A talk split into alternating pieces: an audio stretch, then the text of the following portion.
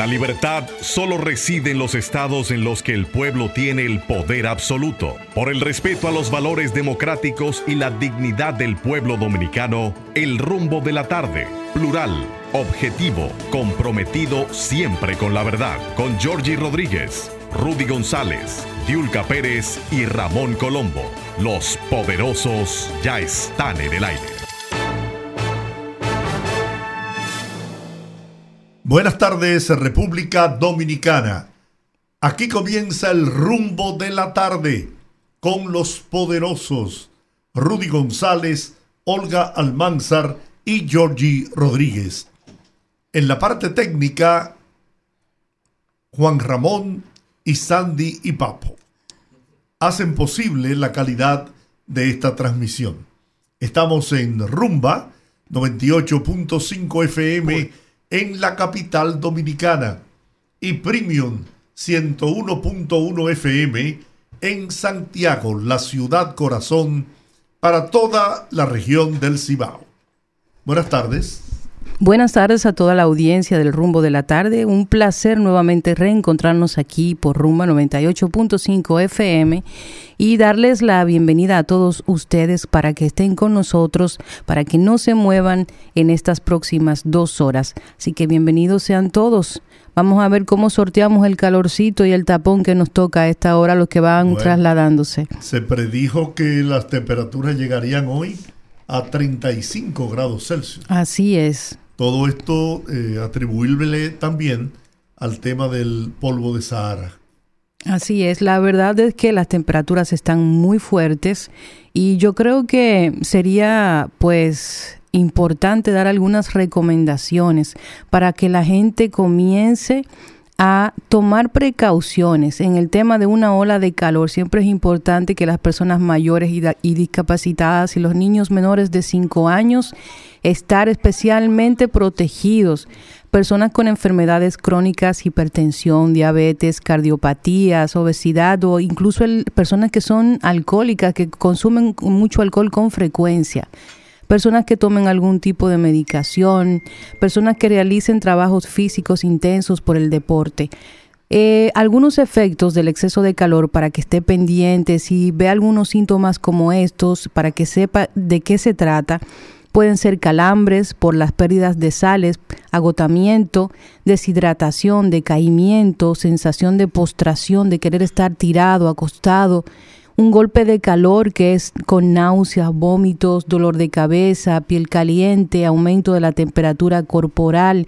Entonces, para todas esas cosas que pueden pasar en este momento en donde las temperaturas alcanzan pues cifras bastante elevadas, es importante evitar salir de casa durante horas centrales del día, es decir, entre 12 del mediodía y 6 de la tarde. Si no tiene que salir, no salga. Beba más líquidos, no los clásicos 8 vasos de agua como la gente piensa. En tiempos de calor la gente tiende a deshidratarse con mayor facilidad y es importante que estén tomando agua con más regularidad reduzca la actividad física, descanse con frecuencia en la sombra, evite comidas copiosas. Esa loma de arroz que usted se está dando al mediodía, bájele un chin porque con la calor eso le puede traer problemas. Y descanse con frecuencia, use ropa de tejidos naturales, colores claros. Cuando esté en casa, utilice habitaciones más frescas.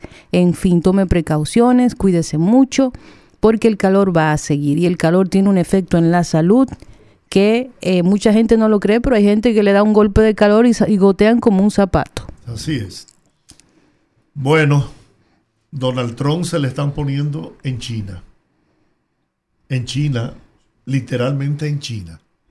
Un jurado encontró al expresidente norteamericano Donald Trump responsable de abusar sexualmente de la columnista de consejos E. Jane Carroll en 1996 y le otorgó 5 millones de dólares en un juicio que podría atormentar al expresidente en su campaña para recuperar la Casa Blanca. El veredicto se anunció en un tribunal federal en la ciudad de Nueva York el primer día de las deliberaciones. Los jurados rechazaron las afirmaciones de Carroll de que fue violada, pero encontraron a Donald Trump responsable de agredirla sexualmente. El juez federal del distrito, Lewis A. Kaplan, leyó las instrucciones sobre la ley al jurado de nueve personas antes de que el panel comenzara a discutir las acusaciones de agresión y difamación de Carroll por antes, poco antes del mediodía. Si le creen a Carroll, los jurados pueden otorgar daños compensatorios y punitivos. Trump, que no asistió al juicio, ha insistido en que nunca agredió sexualmente a Carroll y que ni siquiera la conoció. Bueno. Más de dos horas tardó el jurado en emitir su veredicto. Trump no fue, como bien estableció don Giorgi, a, la lectura de la sentencia, vamos a decirlo de esa forma.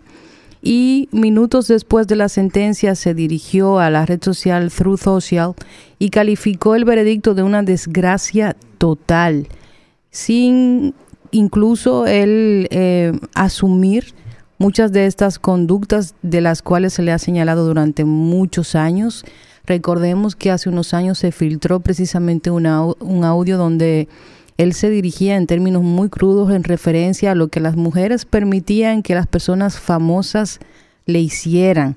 O sea que la conducta en relación a, su, a cómo se relaciona Donald Trump con las mujeres es un poquito ya eh, conocida, es bien conocida en los medios de comunicación norteamericanos y yo creo que si había una razón para descalificar a nivel público y político a Donald Trump, era esta y yo creo que se está usando.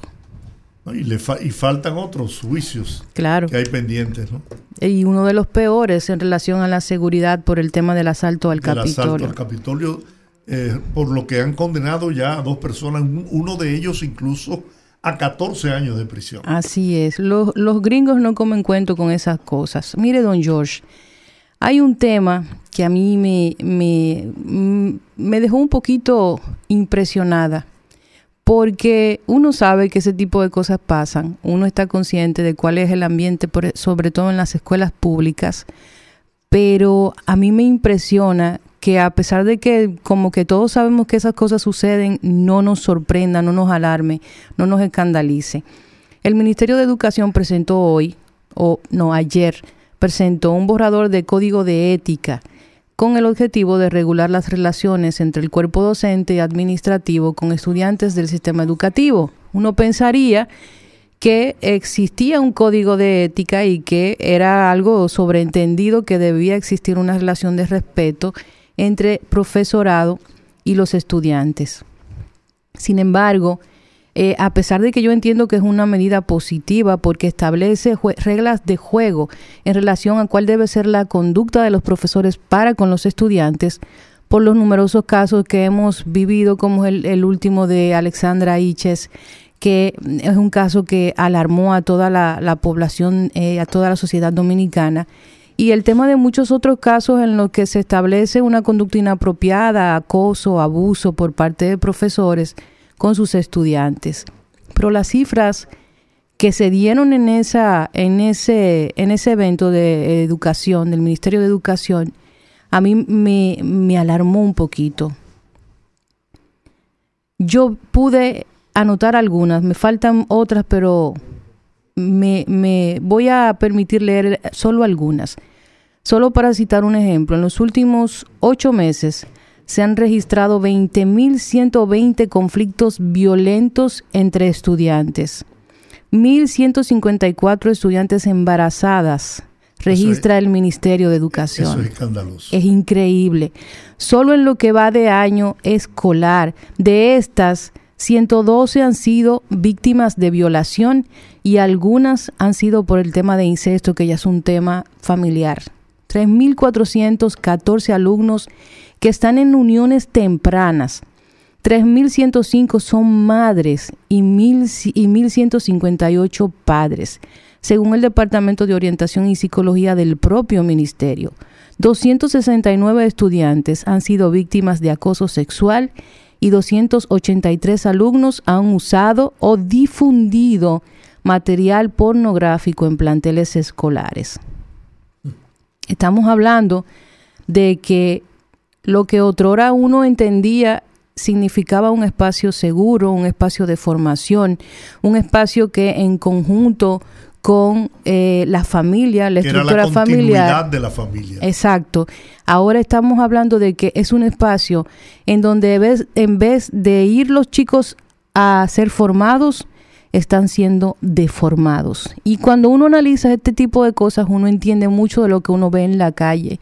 Porque, ok, está mal lo que sucede en estos ambientes porque se supone que es un lugar que debe ser seguro para nuestros hijos, que nosotros entregamos a nuestros hijos por muchas horas en las escuelas para que puedan formarlos y para que puedan dar a nivel académico, humano y cívico todo lo que se necesita para ser un ciudadano.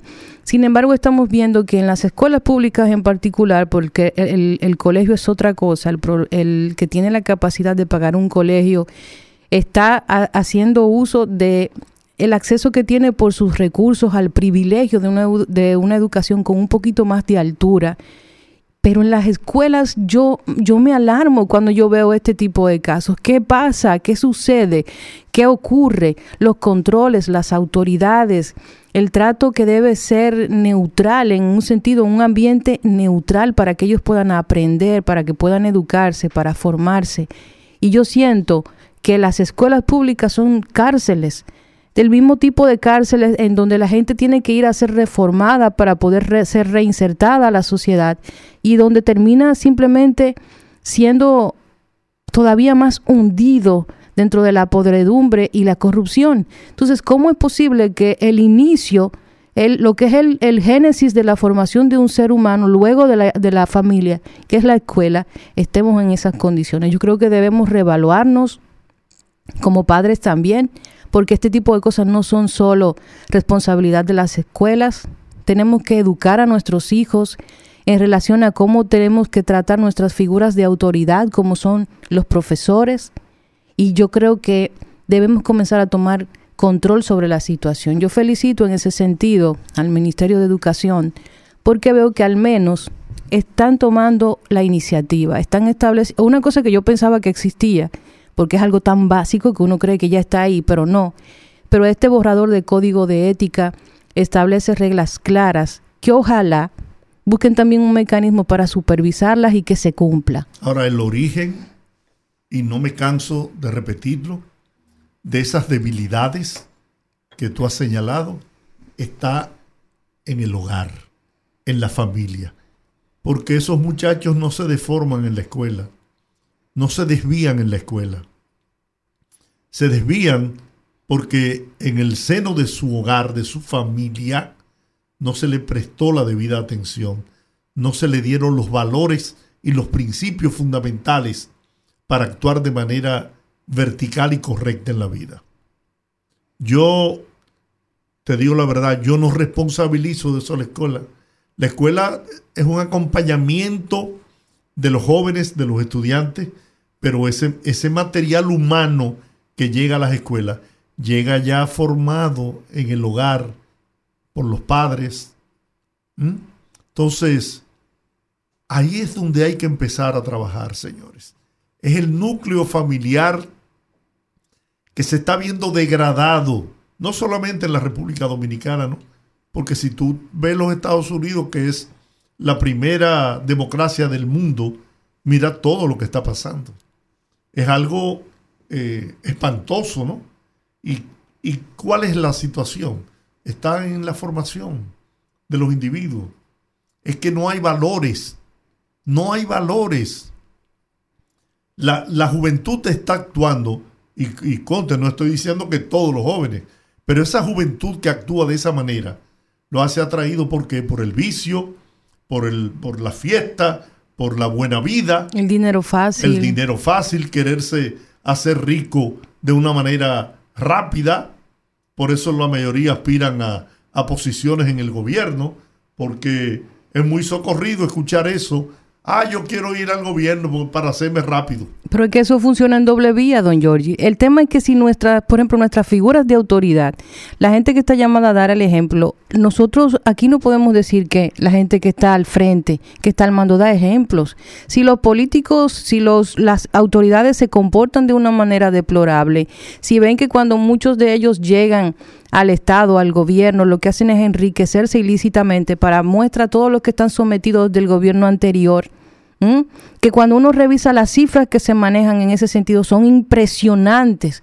Como dijo una persona recientemente, que da para hacerle un segundo piso a la República Dominicana.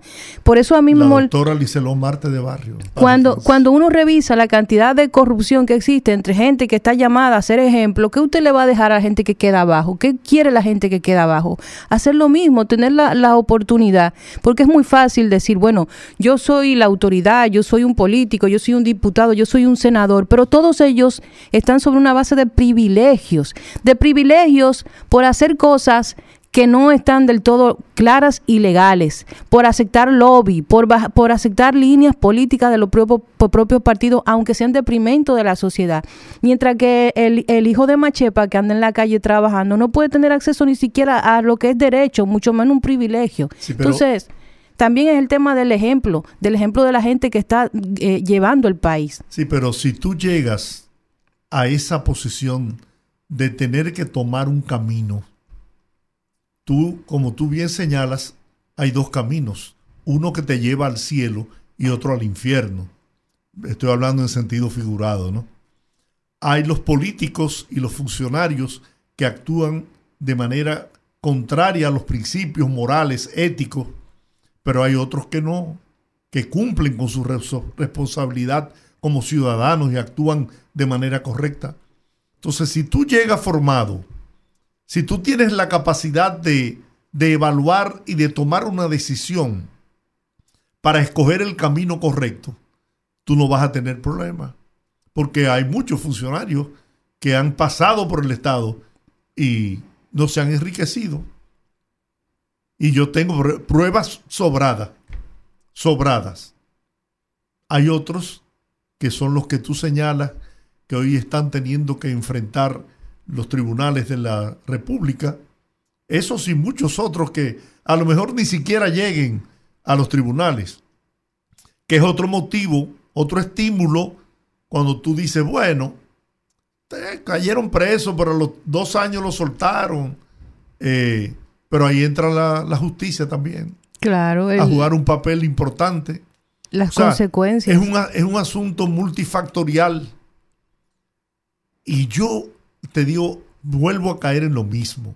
Si tú tienes una base sólida en tu formación, no digo que no pueda caer, puede haber, pero en la gran mayoría, en la gran mayoría, se conducen de manera adecuada, correcta y sin violar principios y, y normas. Sabe que yo estoy de acuerdo con usted en ese sentido. Yo creo que es completamente así que si uno viene con formación es muy difícil uno desviarse, pero también tengo la experiencia de que mientras más valores morales tú presentes, más te Menos reconocimiento discrimina tiene. la sociedad. Sí. La gente te ve como sí, bicho raro. Hay, hay, una expresión muy popular.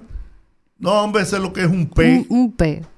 Entonces, a mí me, me pasa me, que me da un poquito de vergüenza ver que la gente que realmente incluso trata de, de expresar públicamente o de llamar a la razón de, de, que, de cosas sencillas, porque ayer yo le hacía la pregunta a nuestro invitado, el que, como dice la Biblia, el que no es fiel en lo poco, no es fiel en lo mucho robar es como, como dice la Biblia también, el pecado es el pecado. No importa si usted mata a una gente si usted, usted es un ladrón, usted está pecando, son igual, eh, son pecados los dos. Y a mí me pasa eso. Aquí el que va por la vida con cierto nivel de, de dignidad, de respeto por las reglas, es simplemente un paria. Se convierte en un paria, en un intocable y el mismo sistema lo aparta. Entonces yo creo que parte de eso es crear condiciones adecuadas en nuestra sociedad para darle a entender a la gente que actúa de manera correcta, que está bien. Que por ejemplo, si usted va en la fila, en un tapón, y hay uno más inteligente que usted que viene desde allá atrás y se le mete por los pilotillos, la gente no le diga, no, lo que tú tienes que hacer es que cerrarle el paso. No, usted entender que aunque usted esté haciendo lo correcto y una persona sea agresivo en violarle su derecho, entonces usted no debe responder de la misma manera. Y yo creo que, que, eso hay que hacerlo, es un tema pendiente en la sociedad.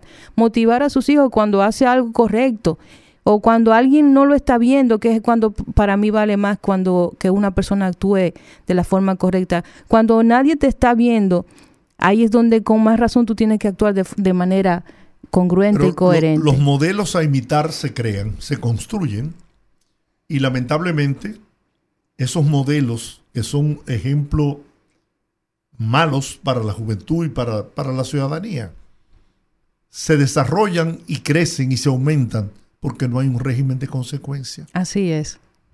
Porque si esos que aspiran a ir al Estado a enriquecerse de manera rápida tuvieran la experiencia y los ejemplos de gente que lo ha hecho y está cumpliendo penas en las cárceles del país, yo te garantizo que lo pensarían dos veces. Lo piensan dos veces. Yo se ha dado una, una situación en los últimos tiempos con el tema de los extraditables que cometen hechos repugnables, en, principalmente en el aspecto del tráfico eh, de droga y la venta de droga en el país y el tráfico hacia Estados Unidos. Acumulan fortunas que uno ni se las imagina, hacen galas de esa fortuna compran conciencia, compran a todo cuanto se le presente por delante.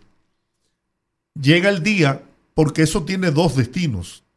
Uno es la cárcel o la muerte. Eso está claro, ¿eh? Pero cuando llega el día y lo que le toca es la cárcel, fíjate que la mayoría acepta ser extraditado. Así es. ¿Pero por qué? Porque van a Estados Unidos, amparados en el régimen de justicia de ese país, de que si tú negocias y le das prendas con lo que ellos puedan eh, dar golpes duros al, narcotráfico en el territorio norteamericano, entonces son... Eh, Delaciones premiadas. Exacto. Y son benévolos con, con ese delincuente que le hizo un daño terrible a la República Dominicana, pero que para ellos el valor que esa gente tiene es la delación que hace.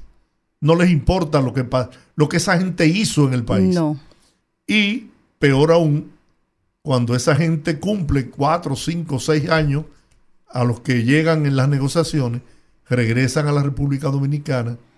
¿A qué? A buscar su dinero, sus propiedades. Propiedades que obtuvieron a base de la sangre, del, del dolor, del sufrimiento de familias enteras que vieron cómo sus hijos cayeron en la droga y se destruyeron como seres humanos. Y hasta mueren. Y hasta mueren.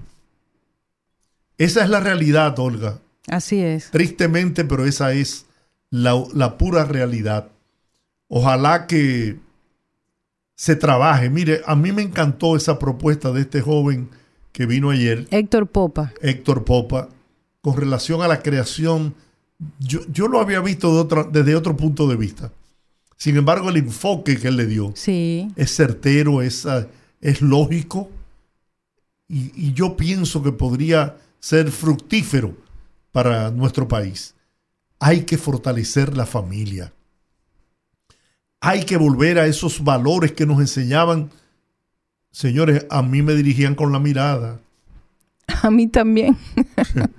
con la mirada. eran miradas. Hay, de mí que yo le faltara el respeto a un vecino. Pero también veía cómo yo vivía en la zona colonial, cómo los vecinos se intercambiaban. La comida, la solidaridad. La solidaridad, el cariño, el respeto que uno tenía que sentir por los vecinos. Eso se ha perdido.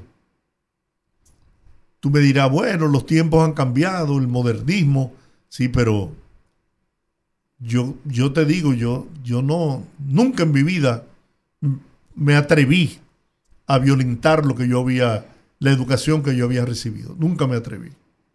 Porque Yo fui nieto de una maestra, de las maestras de verdad, que fue la que me formó eh, junto a mi madre, pero ella era la abuela paterna, pero vivíamos juntos. Y, yo, no, yo no puedo olvidar a esa, esa abuela madre que yo tuve, como no olvido nunca a mi madre, que era una santa. Y vamos a terminar este comentario porque ya me, me sensibiliza el tema. Vamos a la pausa.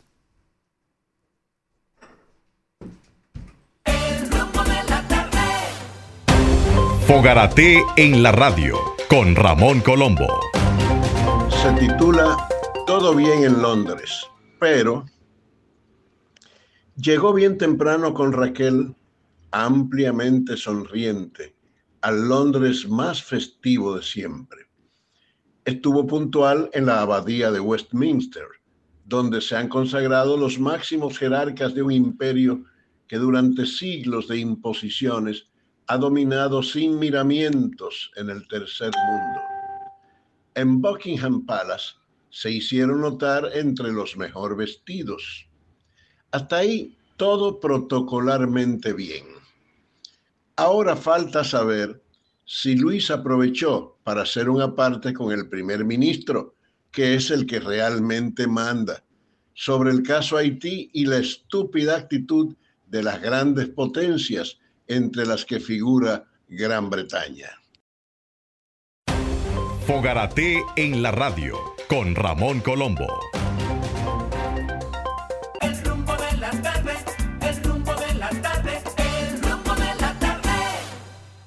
Aquí estamos, de regreso, los poderosos en el rumbo de la tarde. Bueno, Olga, amigos de todo el país, 24 horas después de que se venciera el plazo para que los partidos políticos depositaran por escrito su opinión ante el borrador presentado por la Junta Central Electoral, este organismo oficializó la resolución número 13-2023 que oficializa, reitero, que las reservas del 20% de las candidaturas que deben ser realizadas por las organizaciones políticas se debe aplicar por cada nivel electoral y no en la universalidad de los cargos electivos. La Junta Central Electoral tomó la decisión basada en una decisión del Tribunal Superior Electoral que en el año 2019, bajo la presidencia de quien hoy preside precisamente la Junta Central Electoral, anuló las reservas del Partido Revolucionario Moderno, actualmente partido de gobierno, al determinar que ese partido aplicó mal lo establecido en la ley de partidos ya que según la intención de ese organismo, el texto legislativo no dispone una reserva del 20% del total de las nominaciones, sino que las mismas deben ser segregadas por cada nivel de elección. En otras palabras, para el próximo proceso electoral, los partidos solo podrán reservar plazas para las candidaturas de hasta 38 diputados y 6 senadores, lo cual, sin dudas, dificultaría el tema de negociación de alianzas y coaliciones entre las organizaciones políticas. Además, solo podrán eh, negociar o, acordar un, un, máximo de 32 alcaldes, 233 regidores 47 directores con sus subdirectores y 147 vocales, mientras que todas las demás candidaturas deberán ser disputadas en primarias, convenciones y o asamblea. La decisión de los miembros del Pleno de la Junta Central Electoral fue tomada a pesar de que al menos unos 26 partidos de oposición se mostraron en contra de que la misma sea aplicada de esa manera y no de un, un 20% universal, como era ejecutado y durante un encuentro con la prensa la pasada semana, indicaron que esa sentencia del Tribunal Superior Electoral no es vinculante debido a que existe un texto legislativo más reciente. Esa ley reciente a la que hicieron referencia fue la nueva ley electoral 2023, que en su artículo 106 señala que las alianzas son posibles en una, en varias o en todas las provincias. Lo que dice la ley de partidos, el artículo 58 de la ley 3318 señala que el organismo de máxima dirección colegiada de todo partido, agrupación o movimiento político, con la aprobación de sus integrantes, tiene el derecho de reservar a conveniencia de su organización, incluyendo los puestos cedidos a dirigentes de la misma organización o por acuerdos, alianzas o fusiones con otros, un máximo de candidaturas a cargos de elección popular equivalente al 20% del total de las nominaciones para los puestos de senadores, diputados, alcaldes, regidores, directores. Bueno, ¿qué le parece? Lo genial. Vamos a hablar y agradecemos a Josefina Capellán, quien es directora de comunicación de la Dirección General de Pasaportes, para que escuchar la voz oficial, la voz de la Dirección General de Pasaportes, con relación a una serie de eh, comentarios que hiciera aquí eh, nuestro invitado en el Raúl día de Hernández. Raúl Hernández, que es miembro de la Fuerza del Pueblo, el partido de Leonel Fernández, que hizo una serie de señalamientos, incluso, aunque no lo confirmó, pero se hizo eco de que los pasaportes iban a ser privatizados por un empresario haitiano Repito, él no lo afirmó, pero sí hizo referencia a un comentario o a una opinión que había emitido Miguel Surún. Miguel Surún. Así que, Josefina, gracias por aceptar esta llamada y por darnos la, la versión, la opinión de la Dirección General de Pasaportes. Buenas. Hola Juan, ¿cómo estás? Un placer estar con ustedes. Josefina Capellán de este lado. Claro, ya te saludé, Georgie Rodríguez. Hola, don Georgie, placer escucharlo, qué bueno. Igual para mí.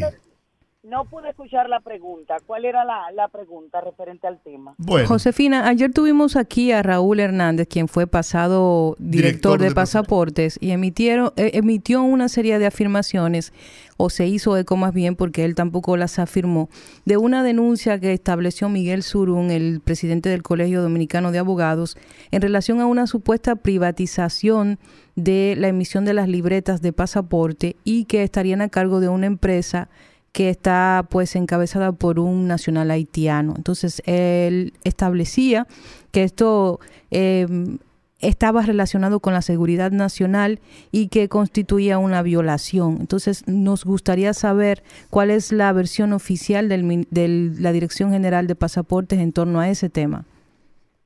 Bueno, lo primero que te voy a decir es que habría que preguntarle a Surún de dónde saca la información.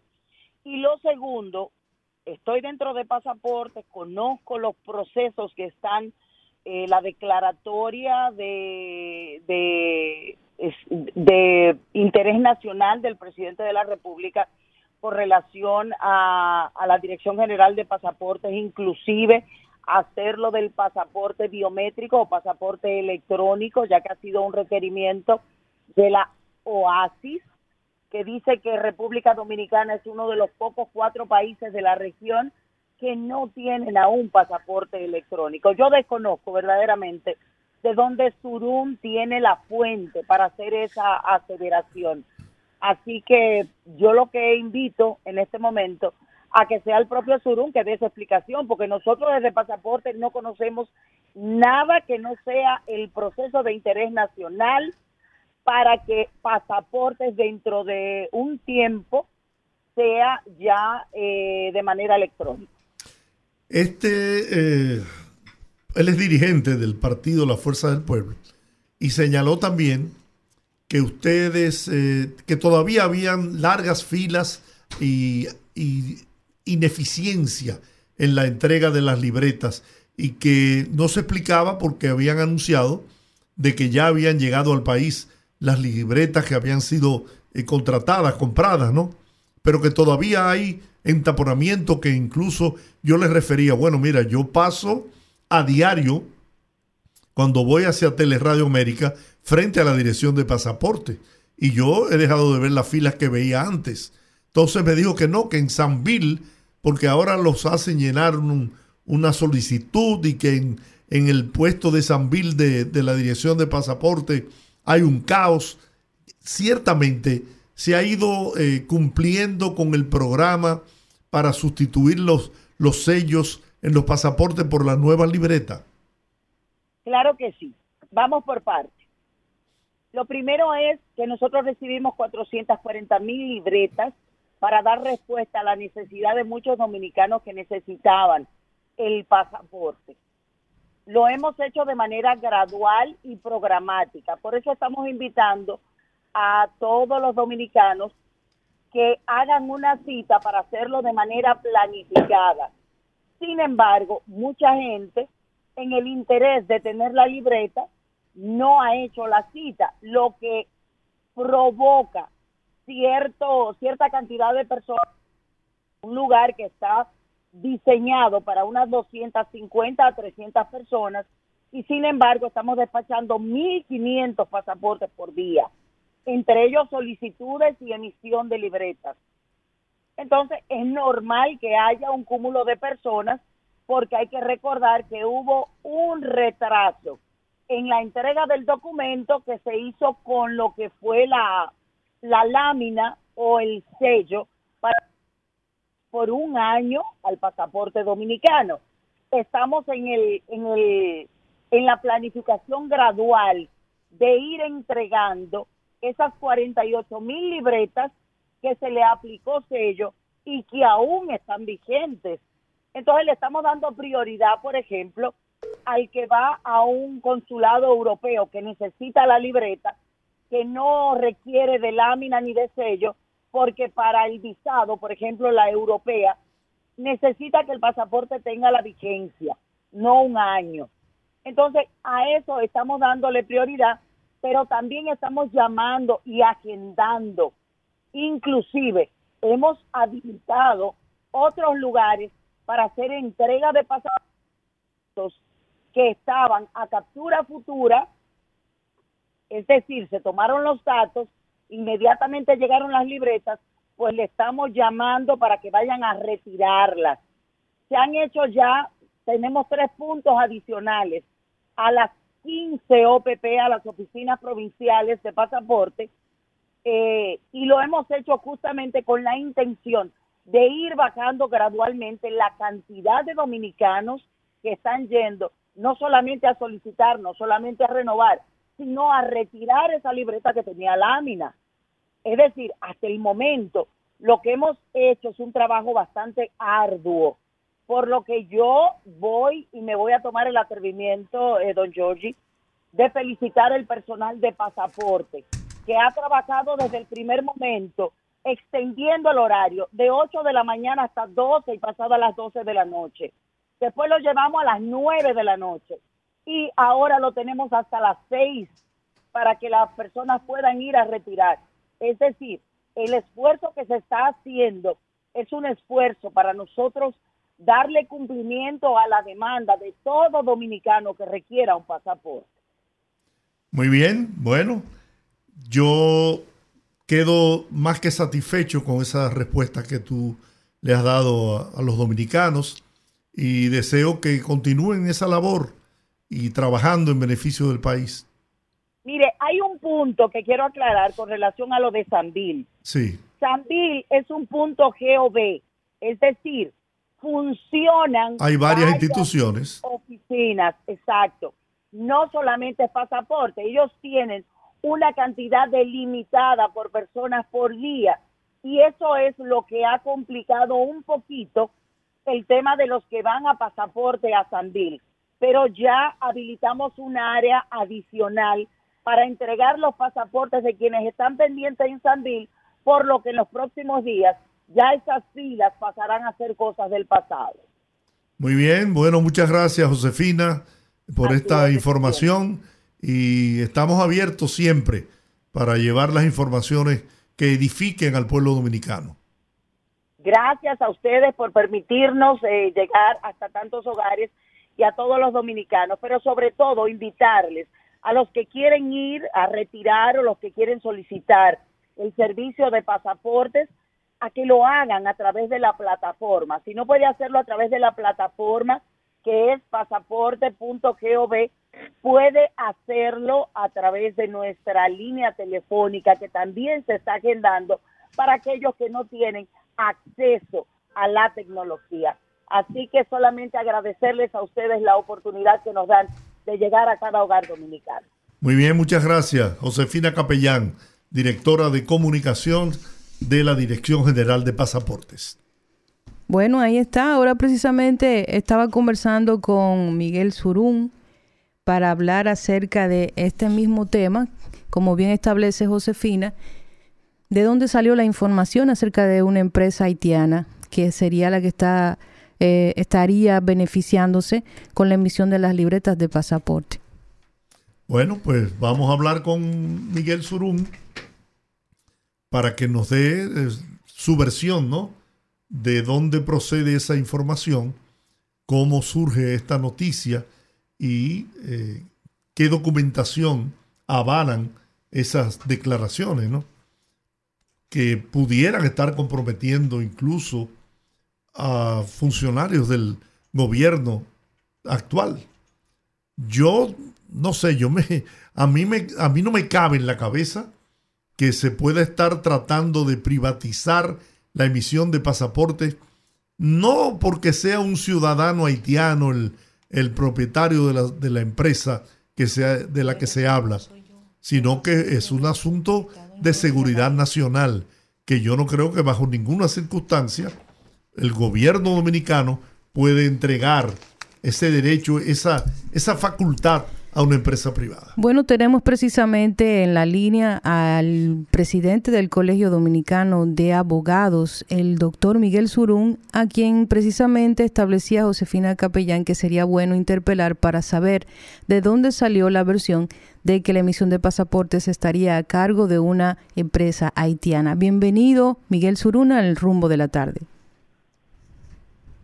Hola. Hola, buenas. Buenas. Surun, estábamos conversando hace unos, unos minutos, bienvenido, estábamos conversando hace unos minutos con Josefina Capellán, quien es la directora de comunicaciones de pasaportes, y establecíamos que hay una denuncia incluso de eh, usted en relación a, a, ese tema, que una empresa haitiana estaría siendo beneficiada con la emisión de las libretas para pasaportes dominicanos.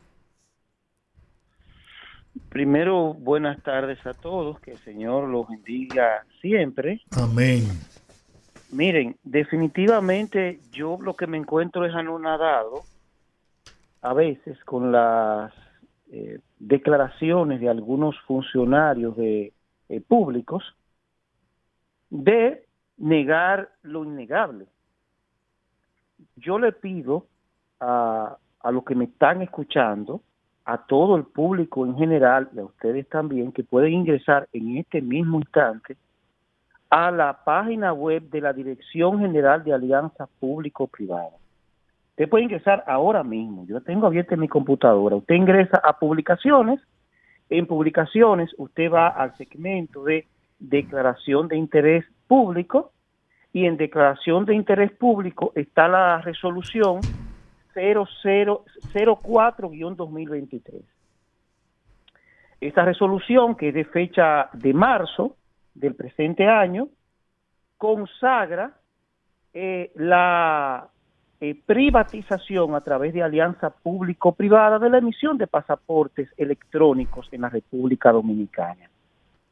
Eso está eh, en función de las disposiciones de lo que es la ley 420 que consagra el primer procedimiento, eh, que es, eh, primero no, el cuarto, el cuarto paso de ese proceso, que es la declaratoria de interés público para recibir las distintas ofertas. Es el paso previo a la privatización, ahora viene el proceso de licitación, donde tenemos la confirmación de que está eh, el nacional haitiano, el señor Gillo Giorgio, que es una persona sancionada en los estados eh, por, el, por Canadá, precisamente por sus relaciones con eh, las bandas haitianas. Es una persona socia del señor Pablo Portes, que es el asesor financiero del presidente de la República, eh, Luis Abinader Corona. Ese proceso va a implicar que simple y llanamente 800 personas que en este momento trabajan en la Dirección General de Pasaportes, a la luz de esa privatización, van a perderlo. Esa resolución, por cierto, establece en sus considerandos el consentimiento y aprobación, nada más y nada menos que la entidad sujeta a esa alianza público-privada. Yo les pido que lo pueden descargar. Creo que es el, el el considerando 14 o 15, donde dice textualmente que la Dirección General de Pasaportes, en primer lugar, asistió al taller de verificación y que ya aprobaron precisamente la, la, la aplicación de alianza público-privado. Estamos hablando de una resolución que nosotros como institución estamos impugnando por ante el Tribunal Superior Administrativo proceso que cuenta con el aval, repito, de la Dirección General de Pasaportes y obviamente de la Alianza Público-Privado, no sé si ustedes han tenido el chance de, de accesar a la Dirección General de Alianza Público-Privado, y en ese proceso, eh, evidentemente van a poder participar todas las empresas. Entre las empresas que somete, que, es uno de los, de los temas graves, que somete el eh, eh, que somete la solicitud de, alianza público-privada, pues está la empresa Midas Dominicana, que es la precisamente la suplidora de las libretas de pasaporte, que no se ha explicado la razón por la cual en este momento hay una crisis de suministro de pasaportes nunca visto en la historia de la República Dominicana, donde te dan dos y tres meses para entregarte tu libreta y es esa misma empresa que somete la privatización sobre la base de que el Estado Dominicano está en la incapacidad de hacer, hacer lo que toda la vida ha hecho sin ningún problema y con mucha efectividad en el pasado y que en el presente es imposible que el dominicano pueda tener su libreta de pasaporte hasta el extremo de que tuvimos que recurrir a, antaño al asunto del sello. Lo grave del caso es que la Dirección General de Pasaporte, cuando se le pregunta eh, sobre la privatización, y sobre la posibilidad de que ese empresario haitiano se convierta en eh, eh, el, el propietario de la empresa que maneja la emisión de pasaportes en la República Dominicana, dice que no sabe absolutamente nada, que no sabe absolutamente nada cuando hay una resolución donde de, la, de, otra entidad pública, que es la que maneja la privatización, que dice que la Dirección General de Pasaportes consintió la privatización de ese servicio. Bien, Miguel, vamos a, vamos a, aceptar lo que señalas de que está el proyecto de la privatización del, de la emisión de los pasaportes, porque no es, de, no es de la entrega ni del manejo de la dirección de pasaportes.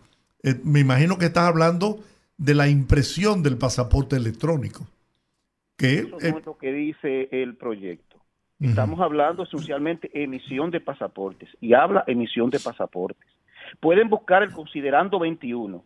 Considerando 21 de la resolución 04-2023 dice, eso es para lo que dicen de la Dirección General de Pasaportes, que le mienten al país diciendo que no saben nada. Dice, considerando 21, por favor, descárguelo todo lo que me están escuchando en este momento, porque yo no hablo mentira, yo siempre emplazo a la gente que me desmienta. Dice considerando 21, que en ese sentido, una vez obtenidas las reuniones técnicas, tanto con la Dirección General de Pasaportes como con el Ministerio de Relaciones Exteriores, se identificó la conveniencia de que la autoridad contratante sea la Dirección General de Pasaportes. Así las cosas, este Consejo de Alianza Público-Privada procederá a identificar a la Dirección General de Pasaportes como la autoridad contratante. Esa entidad dice, es la que tiene el tupé hoy de decir que no tiene conocimiento de este atentado contra la soberanía nacional, entregándole al sector privado y posiblemente a un empresario haitiano sancionado en Canadá por su relación con el narcotráfico y con bandas haitianas de entregar la emisión de pasaportes en nuestro país. Y tienen el tupé de negar y de decir que no, que no saben ni siquiera de privatización, que eso es lo grave. Pero déjame, déjame, déjame aclarar. Lo que tú estás señalando está muy claro, es que a esa empresa a la que resulte escogida en la licitación, se le van a comprar los pasaportes electrónicos.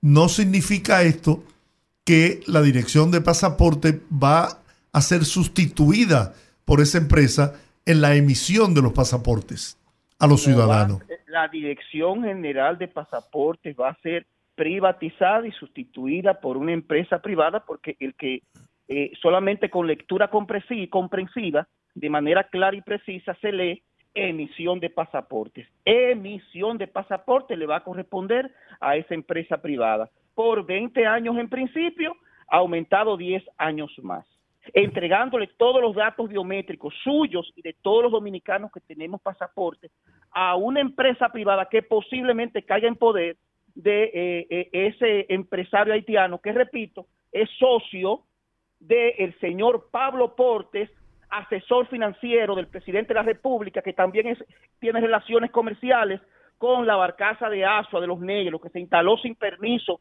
se instaló en una situación en violación a la ley 64-07, persona que también es denunciada como eh, eh, alguien que tiene que ver con todas las contrataciones de obras públicas en el presente gobierno, que debería ser investigado en este momento. Nunca había pasado una situación tan escandalosa como la que envuelve ese señor Pablo Portes, que está, eh, está mencionado en muchísimas actividades muy cuestionables a través de las compañías offshore y también sabemos y tenemos información de quién es, de qué otro empresario está asociado con él y qué otro político del más alto nivel también está asociado con esa persona en negocios muy cuestionables. Bueno. Yo te hablo con Frank, yo me resisto y te lo digo, me resisto a, a pensar, ni siquiera pensar que un documento que es parte de la seguridad nacional, como es el pasaporte, se le pueda entregar su emisión a una empresa privada.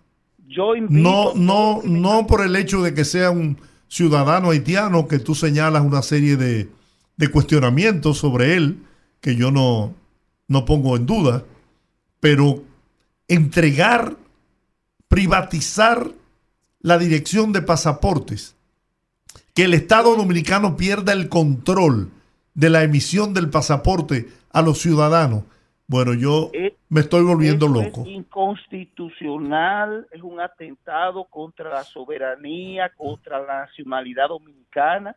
Y yo, eh, eh, eh, lo que más me duele es la capacidad de mentir que tienen algunas personas, de que lo obvio lo niegan si ah, yo acabo ahora mismo, tengo yo en mi poder, yo leí la resolución directamente de la página web de la Dirección General de Alianza Público-Privada y todo el que me esté escuchando la puede descargar en este momento y descargar ese proceso.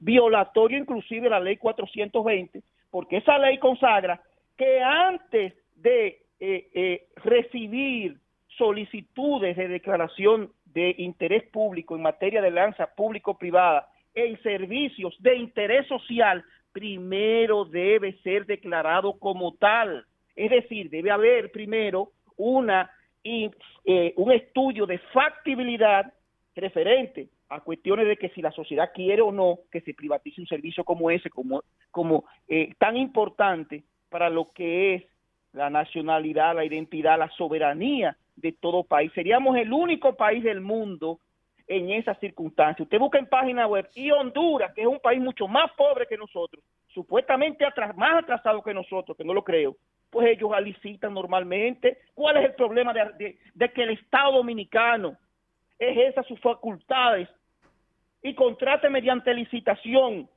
la compra y adquisición de todo eso directamente, que sea el Estado que maneje todo. No, tienen que privatizarlo porque el problema es, el interés es entregarle eso a manos eh, eh, privadas con intereses inconfesables en perjuicio de la soberanía nacional. Sabrá Dios, en favor de ese empresario haitiano, sabrá Dios lo que pasará con la emisión de pasaportes a quien quiera. Sabrá Dios. Eso es un atentado contra este país y nosotros vamos a llegar hasta las últimas consecuencias. Sometimos eso al Tribunal Superior Administrativo y llegaremos hasta donde haya que llegar para evitar que se consume ese crimen contra el país. En lo que yo eh, difiero, eh, Miguel Surún, contigo es, no podemos decir que se le va a entregar a ese ciudadano haitiano que tú señalas porque aún eso no se ha formalizado no hay, eso tiene que ser objeto de una licitación, pienso yo, ¿no? Eh, perdóname, tú sabes cómo se manejan en la República Dominicana las licitaciones. Peor aún, en días pasados me llama a mí un empresario, y lo tengo que decir por aquí, el abogado de un empresario, de un escandaloso, de un escandaloso proceso de licitación de un millón de, de, de, libretas de pasaportes que en este momento se está produciendo ahí en la Dirección General de Pasaportes donde emiten un, un, un pliego de condiciones que es como si fuera un traje a la medida de, de, determinados contratistas.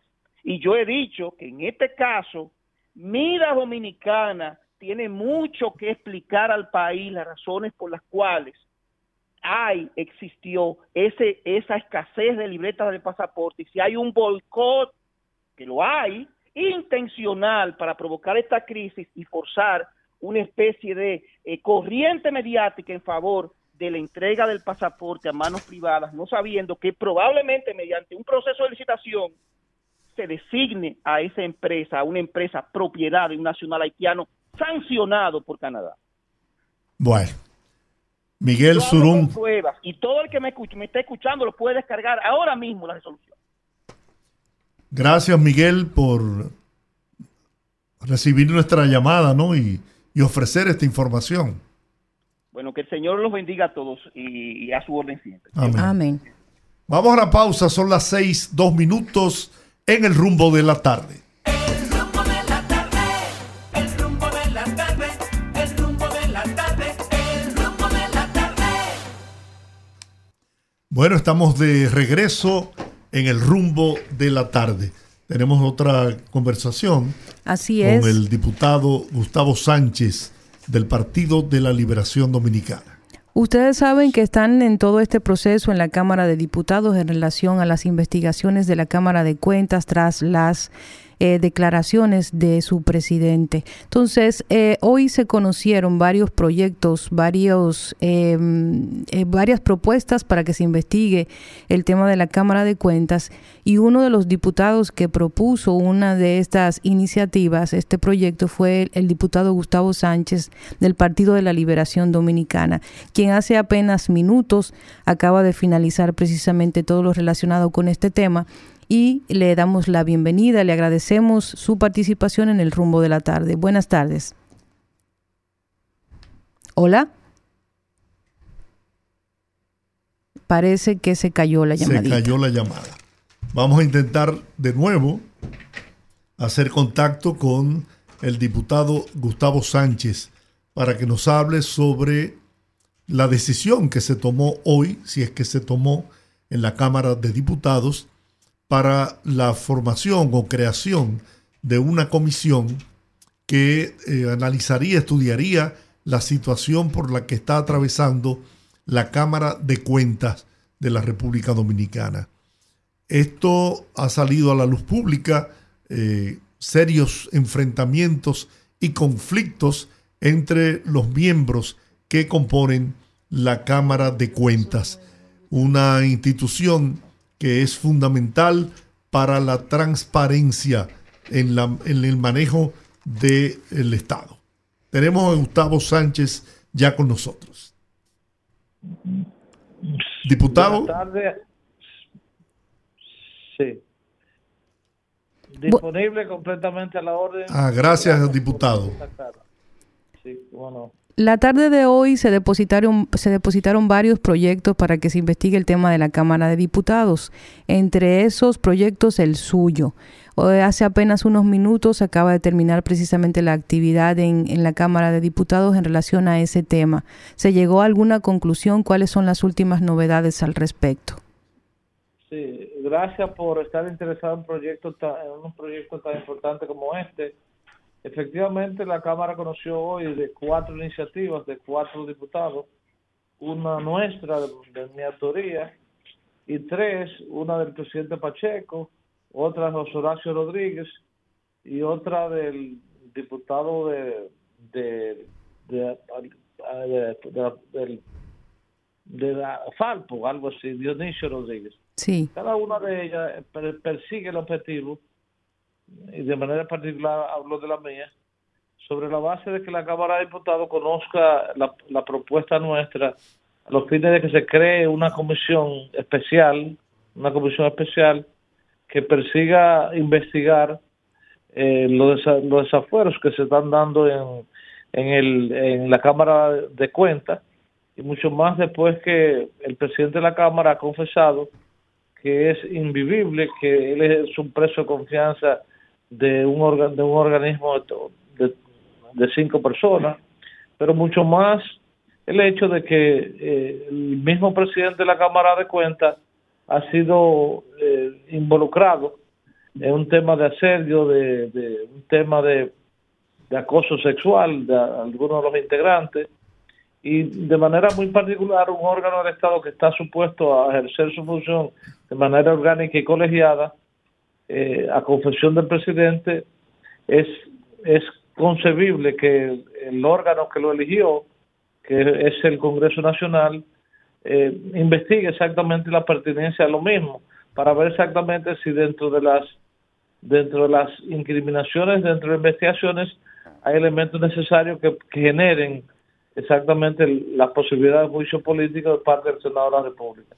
En esa dirección, la Cámara hoy conoció los, los cuatro proyectos. El presidente de la Cámara hizo una propuesta a los fines de que, como el objetivo era el mismo, el fin es el mismo, cuatro iniciativas eh, presentadas de manera independiente por cuatro diputados, pero con un objetivo común, él presentó la propuesta de que el mismo, las mismas cuatro propuestas pudieran refundirse en una para que se procediera al conocimiento de una comisión especial que investigue los los miembros de la Cámara de Cuentas. Ah, ese fue el, el, objetivo. Sometió, se sometió a votación la propuesta de refundir lo mismo con la presencia de cada uno de los integrantes para ver si no se perdía el objetivo de los proponentes en la resolución común. Diputado, yo no sé, a mí me huele que detrás de todo esto hay una situación de intereses políticos partidarios. Le digo con toda sinceridad.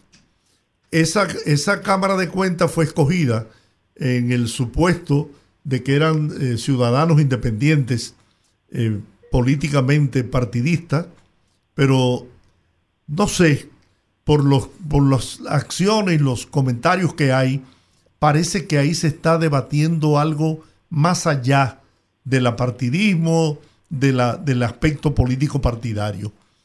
No sé, ¿por qué la Cámara de Cuentas da tantos problemas? Son todas las que han presentado problemas que recordemos de, de 10, 15, 20 años para acá. Habrá que modificar la ley que crea la Cámara de Cuentas para ver si se encuentra solución a ese conflicto permanente que hay en esa institución. Sí, qué bueno que tú me llamas la atención sobre el, tema de la Cámara de Cuentas en diferentes gobiernos, se, pudiera, se pudo haber dicho que la Cámara de Cuentas electa por, bajo los gobiernos del PLD estaban imbuidas de, de mala fe, de, de tratativas. En esta elección de la Cámara de Cuentas, el PLD no tiene vela en el entierro. Ni siquiera un, un mensajero que, que estuviera ligado al PLD es parte de lo que es hoy la Cámara de Cuentas. Es una Cámara de Cuentas eh, conformada estrictamente bajo la dirección del PRM, bajo la dirección del gobierno del, PRM. Por lo tanto, partiendo de ahí, nosotros no tenemos vela en el entierro de las diferencias que han surgido de cara a, a la conciliación de los intereses que pueden haber. Nosotros no tenemos interés ninguno en torpedear porque no tenemos miembros en la Cámara de Cuentas, no tenemos a nadie en la Cámara de Cuentas. Por lo tanto... ¿Y hay partidos que tienen miembros? Pero claro, que ¿quién lo propuso? Esa, esa, e, esas propuestas y esa elección y esa, eh, la, la, la, la parte que se discutió fueron totalmente bajo la dirección del partido oficial, del bloque del partido oficial. Cuando nosotros quisimos hacer propuestas que pudieran verse de manera particular, se le quiso poner un matiz político al PLD perfecto. Nos rechazaron de manera, de manera, de manera tajante. Y naturalmente eh, hay un hay un miembro de Cámara de Cuentas que es de la Marcha Verde, todo el mundo lo conoce, el de Santiago, y, perfecto, nosotros esperábamos que bajo la dirección del gobierno del PRM, una, una Cámara de Cuentas hecha a imagen y semejanza de independencia, todo iba a girar muy bien. Sin embargo, bajo esta dirección ha habido de todo, acoso sexual, torpedeos de, iniciativa, pero que ahí el PLD no tiene vela en el entierro, porque se pudiera decir que la Cámara de Cuentas está siendo está siendo permeada, está siendo hostigada, está siendo eh, eh, básicamente torpedeada, porque el PLD quizás no tiene, tiene la necesidad de que no se investigue tal o cual procedimiento. No, ahí no tenemos nada que ver. Ahora bien, la Cámara de Cuentas se involucró más en estudiar expediente pasado que, que la misma razón de ser de prevenir, por ejemplo, las acciones que no vayan administrativamente correctas. Y ahí puede haber el problema. Entonces, ahora mismo lo que se lo que nosotros debemos procurar es ver hasta dónde llegan las responsabilidades o las verdades de la acusación al presidente de la Cámara o porque el presidente dice que es un precio de confianza de tres damas y ver exactamente la pertinencia para ver exactamente si hasta dónde nosotros llegamos con la investigación que dé fe de una posible eh, presentación de un juicio político a los integrantes de la misma o a quienes a quienes le corresponda, porque necesariamente no tendría que ser a todos los miembros de la Cámara de Cuentas en el cual uno, por ejemplo, responsabilice. Vamos a ver quién es responsable de cometer actos que pudieran ser violatorios de la ley de Cámara de Cuentas. Y con relación a la inquietud que tú tienes sobre un proyecto de ley, claro que existe un proyecto de ley de una comisión bicameral que la preside el senador de la provincia de Peravia, Mircea Franjul, que tiene prácticamente medio, si no engavetada, la tiene ahí, que no, no, no, ha podido salir a flote la, la discusión de la modificación de la ley de Cámara de Cuentas. Don Gustavo, eh, se llegó al acuerdo esta tarde, según tengo entendido, de que se va a estudiar mañana y redactar una sola propuesta a partir de las cuatro, de las cuatro propuestas que establecieron eh, en la tarde de hoy. Entonces, una vez se redacte esta propuesta y se conozca probablemente mañana o comience el proceso mañana, existe la posibilidad de tener un, un tiempo estimado de cuándo comenzaría el proceso de investigación y posteriormente juicio político. Bueno, inicialmente mañana los integrantes, o sea, los formuladores de la, de la, del proyecto de resolución, que somos cuatro, debemos coincidir en, hacer una, una, una, resolución para presentarla al Pleno. El Pleno le estamos estaríamos solicitando la conformación de una comisión especial integrada por diputados y diputadas de los diferentes bloques y ya con la con la con sabida aprobación del Pleno, esa comisión tiene la autoridad de llamar a todas y cuantas personas entienda necesarias para procurar la investigación.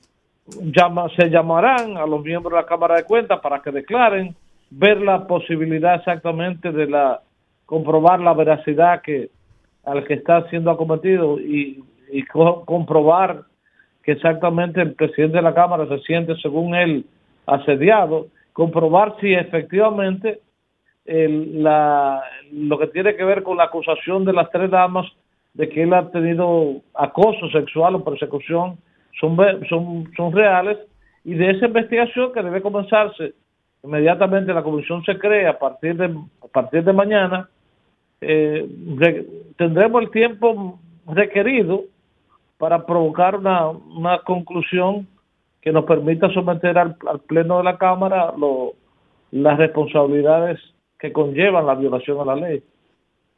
Bueno, eso de la, ah, del acoso sexual, ¿eso no corresponde a los tribunales de la República? Bueno, eh, ellos como un organismo corresponde, claro, un, un tema de derecho penal, pero dentro de lo que tiene que ver con, con, con la con la forma y la participación de un presidente de la, de la Cámara de Cuentas que ha sido acusado son elementos necesarios como para decir no hay un ambiente de trabajo que le permita tomar decisiones ecuánimes, porque están imbuidos de una, de una razón ya que aunque es un, delito penal, no menos cierto es que no le da aquiescencia a tomar decisiones equilibradas en un organismo como ese. Bueno, voy a aprovechar de la generosidad suya, querido amigo, preguntándole su opinión sobre la resolución evacuada hoy o la ratificación de la resolución número 13-2023 de la Junta Central Electoral que oficializa definitivamente que las reservas del 20% de las candidaturas deben ser realizadas por las organizaciones políticas, debe aplicarse por cada nivel electoral y no en la universalidad de los cargos electivos. Sí, eh, lamentable, es lamentable que la Junta Central Electoral haya, no haya tomado en cuenta la posición de alrededor de 26 partidos que están cuestionando una resolución que pretende estar por encima de la ley. Lo que nos toca a nosotros, lo que estamos reclamando, el espacio que ya ha sido eh, una parte de historia en lo que tiene que ver con, los acuerdos, es exactamente que un tribunal falle sobre la pertenencia del mismo. Nosotros no estamos conformes con, con la respuesta que ha dado la Junta a través de resolutar que la reserva del 20% se, se lleve a cabo sobre cada nivel. Eso de una forma u otra, a quien, a quien más conviene es al gobierno, porque el gobierno no querría que se dieran, por ejemplo, las reservas se den de cara a, a lo que a lo que sea posible en todos los territorios y no está limitado a hacerla por nivel. Entonces, en esa dirección, la ley, el artículo 158, la, la ley de régimen electoral establece exactamente el, el modelo de, de participación si, y no habla de los niveles, habla del total de la candidatura. Por lo tanto, le, le deberá competir a, un, a un tribunal, eh, si no el superior electoral, y, podemos pensar también que el Tribunal Constitucional será el que se pronuncie para, para ver exactamente la pertinencia de la, de la, de la constitucionalidad de la ley. Hay un, hay un precedente en el 2019 eh, del Tribunal Superior Electoral que anuló las alianzas del actual partido de gobierno, PRM. Yo no sé eh, qué usted opina sobre eso. Bueno, eh, yo, la, la, posición mía, de manera, no estoy hablando por el eso lo discutimos ayer en el comité político, las responsabilidades, es simplemente haciendo valer lo que la democracia nos pone en nuestras manos, que incoar una acción de ilegalidad de la resolución por encima de la ley y que sea el tribunal el que determine la pertinencia, pero la resolución nosotros la, el deber es objetarla porque una resolución de una Junta Central Electoral no puede estar por encima de la ley. Y, y ante eso habrá que recurrir al Tribunal Superior Electoral y en última instancia al Tribunal Constitucional. Bien. Bueno, pues Gustavo Sánchez, diputado del Partido de la Liberación Dominicana, como siempre, gracias por ser tan consecuente con nosotros. Gracias, gracias a usted por tenernos pendiente. Bien, bueno. Ahí está, ahí está. Ahí está. Vamos a esperar en los próximos días. Yo no sé, yo en cuanto al tema de las de las cuotas para las alianzas, yo creo que lo más justo es el 20% por cada eh, renglón, vamos a llamarlo así. Porque, ¿cómo se explica que, por ejemplo, un partido político tenga el derecho de, de negociar la totalidad de, de, sus... Dios mío. O sea, que eso es un, un, absurdo. Es un mercado. Un mercado. Es un mercado. Eso, yo creo que... Yo, es, sé, yo sé por qué todos los partidos eh, no quieren que se, se aplique claro. esta, esta resolución. Y es que eso es lo que utilizan para poder concertar alianzas. Claro, esa es la moneda de intercambio. Sí, sí.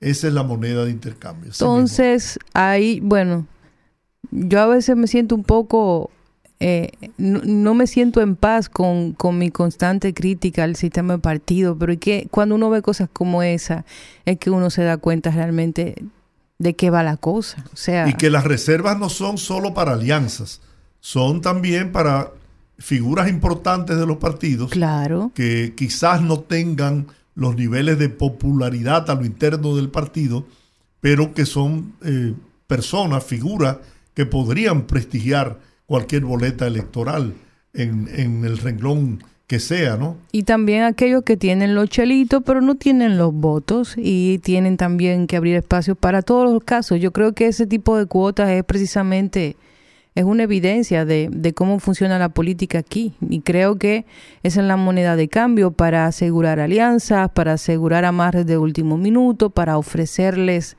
una, un pedazo del pastel, sobre todo a los pequeños partidos también. O sea que es de esperarse que los partidos políticos pues pusieran la patica para arriba.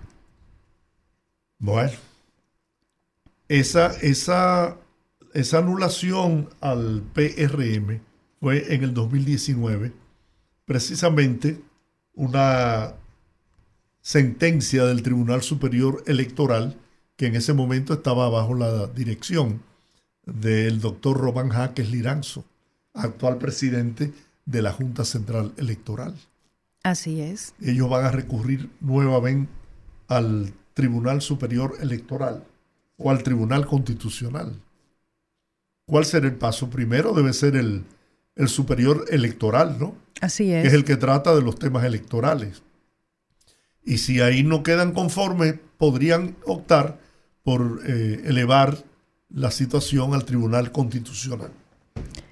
Así es, don Giorgi. Mire, don Giorgi, pasando a un tema distinto antes de hacer nuestra próxima pausa. Ayer, un gran amigo pasó por una situación que se está volviendo muy común en República Dominicana, que la gente de los medios de comunicación, nosotros, la gente de los medios de comunicación, por una por una ansia de lograr views, por lograr clic, por lograr eh, capitalizar las informaciones con amarillismo, con sensacionalismo, ahora más que nunca, pues no importa cómo pueda afectar a las personas y yo creo que se debe hacer comunicación con más responsabilidad.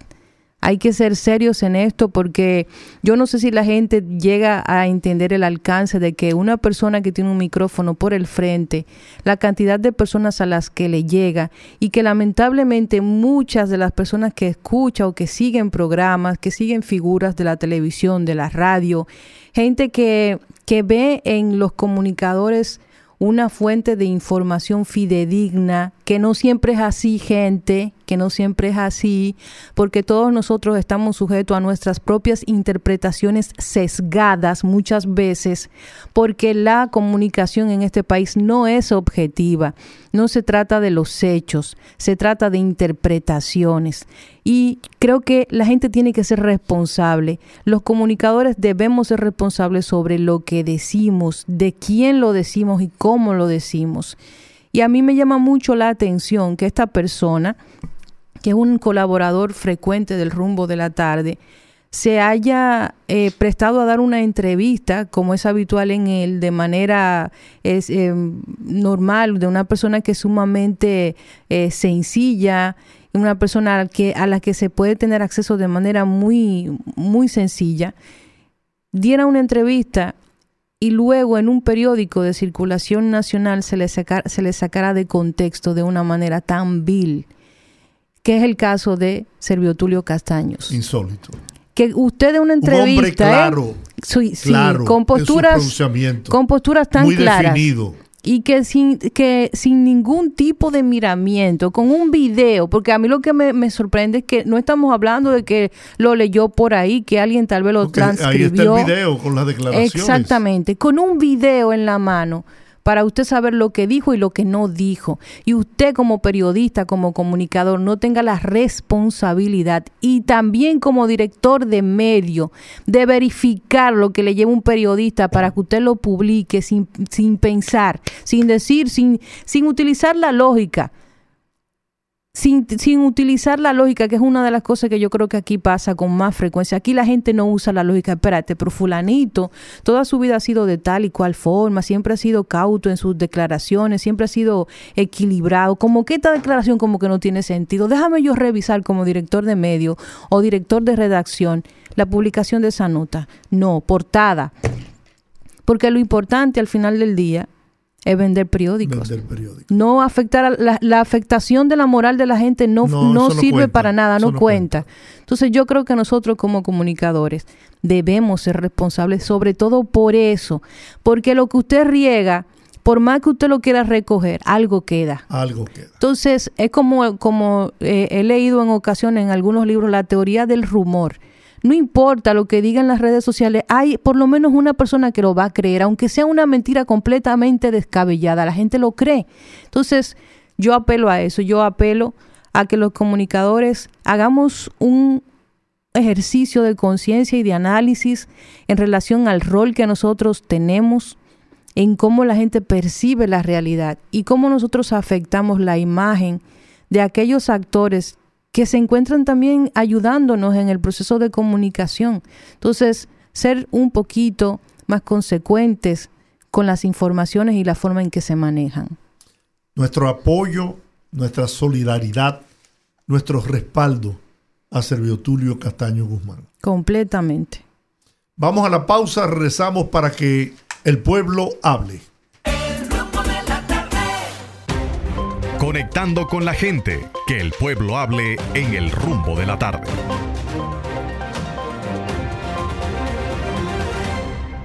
...809-682-9850. Repito, 809-682-9850.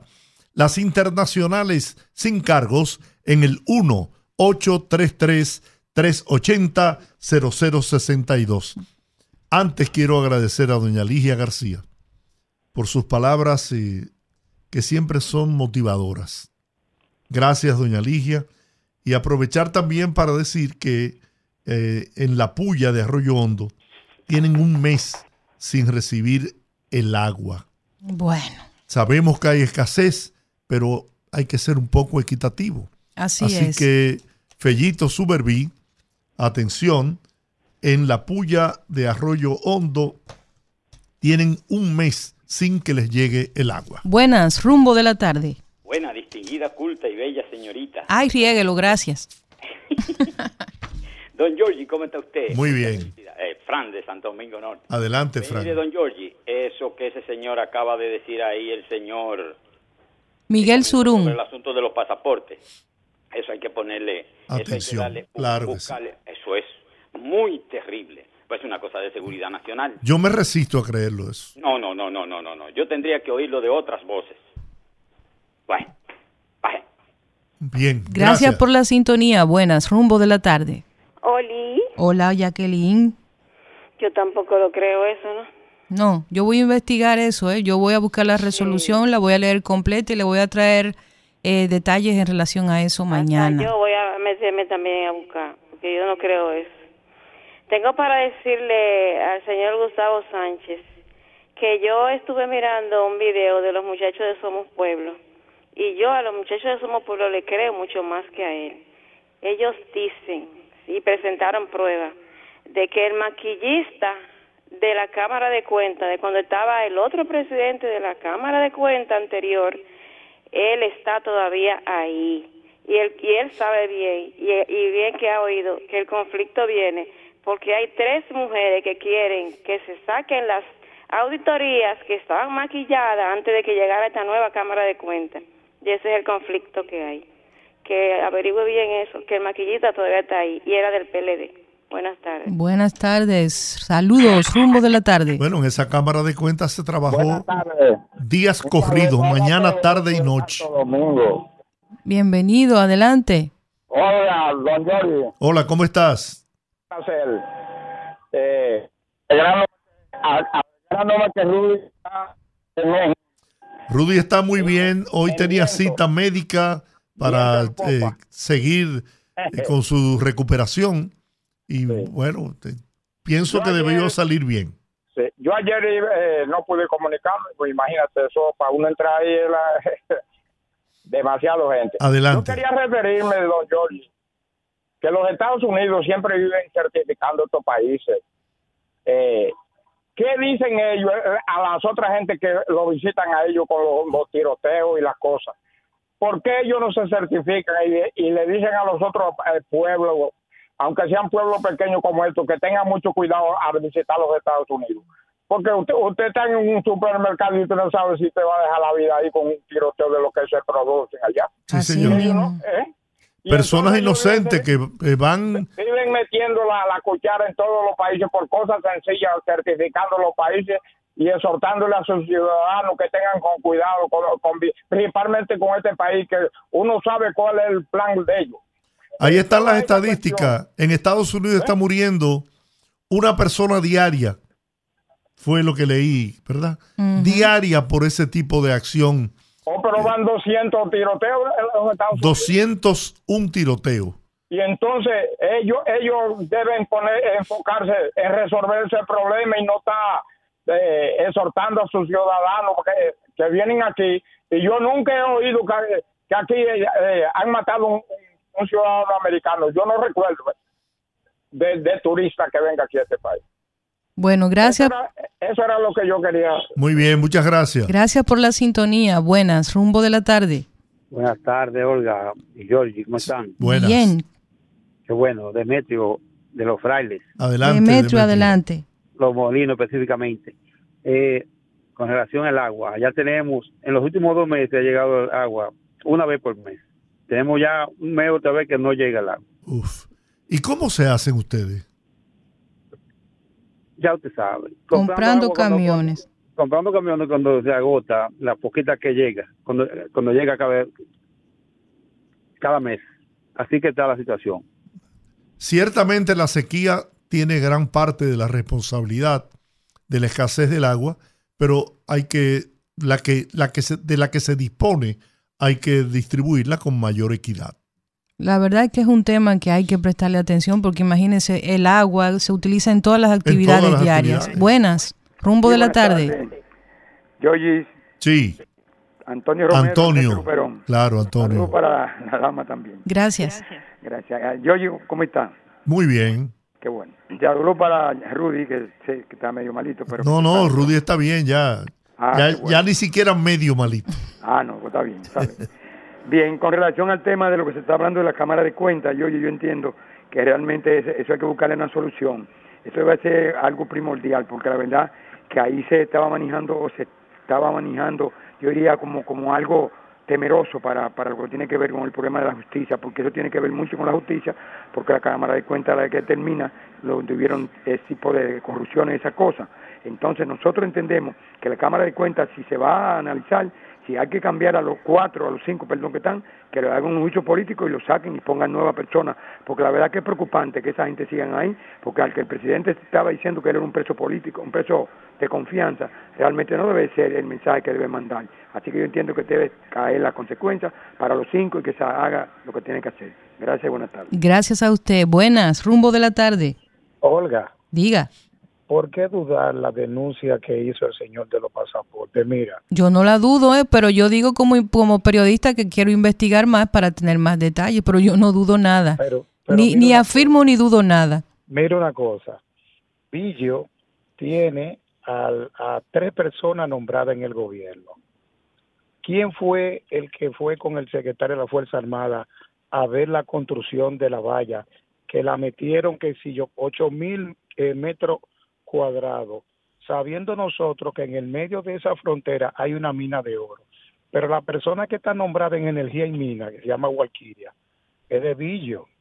Entonces, ¿cuál fue la persona que sacó el presidente de la lista de 39 que le dio la, la subsecretaria? Es. ¿Dónde vive Villo? En Estados Unidos. ¿Y por qué no la apresan los gringos? Esto es una componenda que después dicen que uno está especulando y creando cosas raras, pero es que los vasos comunicantes están por todos lados. No, perfecto. Gracias por su opinión, pero como, como les dije, por eso nosotros siempre le damos espacio a ambos bandos. Nos- en el caso mío, ustedes saben que yo ni, ni le creo a uno ni le creo a otro. Mi trabajo es investigar. Buenas, rumbo de la tarde. Sí, buenas. Saludos. Primero, desearle a Rudy la mayor salud del mundo. Ya está comiendo mangú, no le desees más, más cosas buenas. Ah, no, pero como chicharrón entonces. Bueno, no, ta- no suave. tanto, no, No, seas no po- no podemos llevarlo tan rápido. Suave. Mira, Pero ya su pollito y... Ok. Sí, sí. Qué bueno. Entonces, con relación a los pasaportes, óyeme, sin temor a equivocarme, si hay dos funcionarios serios, se llama el presidente y doña Dina Reynoso de Pacheco. Se lo digo yo. Y por otro lado, el asunto de Surún, desde que él engañó a la comisión de abogados cuando lo llevaron a la presidencia la primera vez, ya él perdió en la tercera base. Eso es una. Y la otra es, con Serviusulo Cataño, con Serviusulo Cataño Guzmán. Por eso es que casi él no da entrevista solamente a ustedes, porque son periodistas y comentaristas serios. Y lo sabemos porque yo lo vengo siguiendo desde hace mucho. Y la gente que están entre la plataforma, emisora, hay que tener cuenta y sancionarlo, porque aquí todo el mundo que tiene un micrófono adelante se pone hasta hablando lo que no le, no lo que no tiene que hablar, sin prueba. ¿Me entiendes? Y con eso hay que tener mucha cuenta con la dignidad de los demás. Así es. Muchas gracias, ¿eh? La verdad que sí, así es. Buenas, se cayó esa llamadita. Buenas, rumbo de la tarde. Hola, Alejandro Sosa de Los Ríos. bienvenido Alejandro. Alejandro, adelante. Eh, saludos a todos en. Yo quiero hacer un comentario que se lo he hecho a varias emisoras que llamaron. Una inquietud que tengo. Aquí se cogió de relajo lo que es el asunto de los motoristas usando esa montaña. Sí, Lo comenzaron a usar en la pandemia. Se cuidaron como que era algo como una mascarilla. Para protegerse, Eso sí, del COVID. eso es muy serio. El señor que tiene que tomar medidas con ese asunto y otro asunto también. Eh, en el otro gobierno se implementó lo que es los retenes con el ejército y se controló la, la delincuencia más o menos a su mínima presión. Eso deberían implementarlo otra vez porque eso tiene la gente al garete. Muchas gracias y pasen buena tarde. gracias por la sintonía. Buenas, rumbo de la tarde. Buenas tardes. Adelante. Sí, con relación a la situación de los pasaportes, una pregunta.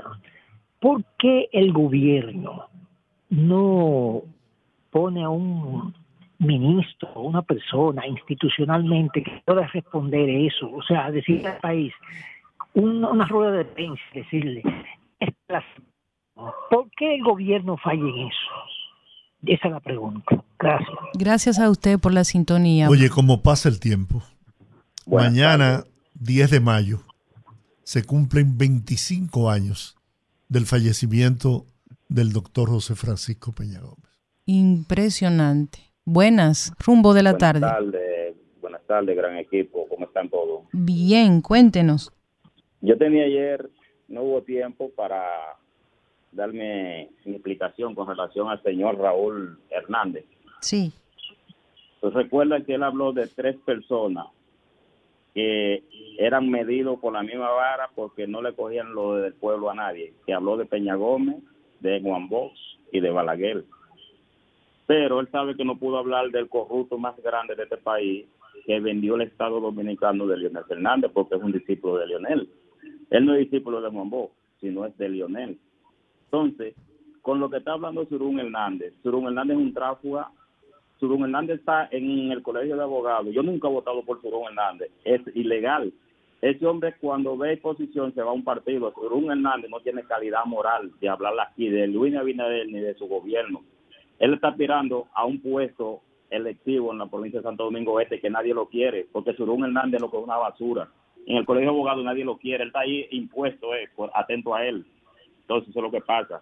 Él no tiene calidad moral de hablar de Lionel y que presente lo que está hablando de pasaporte para que entonces se enfrente con la justicia.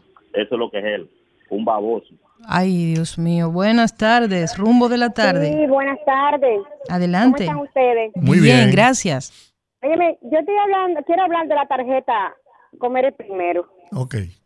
Yo tengo ocho meses buscando mi tarjeta que era mía desde hace mucho largo tiempo y me la, me la quitaron definitivamente y me mandan a diferentes sitios a buscarla y me paso sin desayunar y me voy. Y con muchísimos problemas y buscando pasajes y cosas y no lo he podido conseguir todavía. Y ahora me mandaron en, en Megacentro me dijeron que para el 15 me la van a entregar. Yo no sé si será verdad o será mentira porque hace mucho tiempo que yo estoy detrás de ella. Bueno, ojalá y que se resuelva. No sé si es la misma tarjeta de solidaridad, ¿verdad? Eh, O Sí, es la supérate. misma. Es la Es la misma. Bueno, Gloria Reyes parece que tiene la vela prendida a un buen santo, porque con toda la metida de pata que se han dado ahí y lo y sigue Gloria Reyes al mando de eso, yo eso no lo entiendo. Sí, pero hay un problema ahí. Y buenas tardes para todos. Buenas. Y Rudy, eh, Rudy y Georgie Sí. Todavía están en, cuando empieza la emisora el programa, dicen que Newca Pérez todavía está con ustedes. Ah, sí, eso es verdad. Exacto, esa es una. Y la otra es, la tarjeta, hubieron unos plásticos que se entregaron y como se le va a cambiar el chip y se va a hacer por bloque, por sectores o por demarcación, hay gente que se desespera porque ve que el otro va y la busca y van y gastan su pasaje de baile y todavía no le ha salido porque van a cambiar toda la tarjeta y la que tienen los plásticos que no ta- también no le ha llegado se le va a llegar completa porque hay muchos que tienen gas, otros tienen la comida y otros tienen el el bono luz. Entonces hay gente que se desesperan y no buscan las informaciones completas y a veces se van guapos porque le dicen, no, y a mí me la dieron y yo voy para tal sitio. No, espere que le digan. Y por otro lado, con el caso de Surún, Surún, mi hijo, hubieron unos cuartos de la Sunland y la venta de todos los terrenos y, la, y las empresas del Estado. ¿Dónde tú estabas? ¿Eh? Bien. Averíguate eso. Gracias. Buenas. Rumbo de la, La tarde. verdad, la verdad que yo lamento mucho que nos haya sido tan difícil en esta oportunidad poder conversar con Olga Reyes. Con Gloria Reyes. Gloria Reyes, Sí, la verdad es que hemos hecho insistentes esfuerzos. Antes era muy fácil, pero ahora ¡Ey! Oiga quién suena ahí. ¿Qué dice ese trinquete? Bienvenido. Deja a Georgie que termine. Termina, Georgie. no, no, dale. Mire, eh, quiero pues, eh, recomendarle a la población. Cuando se trata de los Estados Unidos, no son los gringos, no son los Estados Unidos. No caigan en el, jueguito de los periodistas, esto, izquierdistas, todos. Son los demócratas. Y hay muchos dominicanos demócratas que son unos sinvergüenza, que ven cómo esa gente nos tratan, ese sinvergüenza de Anthony Blinken. Y miren, los otros días agarró eh, María Elvira Salazar, que es cubana, ¿eh? no es dominicana, y ese sinvergüenza de uh, para allá, ese, ese tipo nunca nos ha defendido a nosotros. Y sin embargo, esa señora agarró ese, al sinvergüenza ese y le dijo de todo ahí. No salió nadie a darle la grasa, ningún político dominicano le dio la gracia a esa señora, ni la presidencia del país, nadie, nadie, nadie. Yo le tuiteé a ella y le dije, aunque nunca, aunque ninguno de, eh, aunque ninguno de esos zurdos te den la gracia, yo como dominicano te doy la gracia por, por defender, no una sola vez, no, dos veces no he defendido a nosotros. Así es, es cierto eso. Y sin embargo, esto, este, este sinvergüenza dominicano nunca ha dado la cara por nosotros. Y lo reciben en el palacio, porque Luis también es otro demócrata. Es que, está, es que estamos jodidos por todos los lados con esta gente. Y entonces muchos muchos periodistas, no, que los Estados Unidos, los Estados Unidos, es que ninguno de ellos se atreve a decir que son los demócratas. Ninguno de ellos pueden decir, dominicano, no vote demócrata. No voten demócrata, no sean, ¿Por qué son tan traidores a la patria? No voten por esa gente. Esa gente son unos malditos. No voten por ellos. Ah, no, no, no, no, no. Eh, porque son sus socios. Son todos socios, ¿eh? Son socios de ellos. Y entonces se callan la boca y comienzan a decir, los Estados Unidos, los Estados Unidos, los... No, papá, menciónalo por su nombre, los demócratas. Ellos son los que están en eso. Porque cuando nosotros estamos en el gobierno, nosotros dejamos a los países que hagan lo, con, con su país lo que quieran. Gracias, Rafael. Gracias. Buenas. Rumbo de la tarde. Buenas, rumbo de la tarde. Miren, gracias por entrar a esta llamada. Mire, yo quiero aclarar una cosa con el señor Surú. Yo creo que él ut- utiliza la malinformación para dar una descarga emocional y engañosa al público dominicano. Le estoy llamando de Estados Unidos. Adelante. Yo conozco cómo es el proceso de pasaporte, porque yo trabajé, no trabajé aquí, eh, allá en Santo Domingo, sino en los Estados Unidos. Mi hija tiene que sacar un pasaporte y la cita tiene que ponerla, tiene que durar un mes de cita y al menos ocho semanas para entregar el pasaporte. O sea que son tres meses. Eso que dice el señor Surún, que es un mentiroso patológico, y lo digo para desmentirlo, porque hay que dar información correcta al pueblo dominicano. Los pasaportes se hacen en compañías donde se hace el dinero.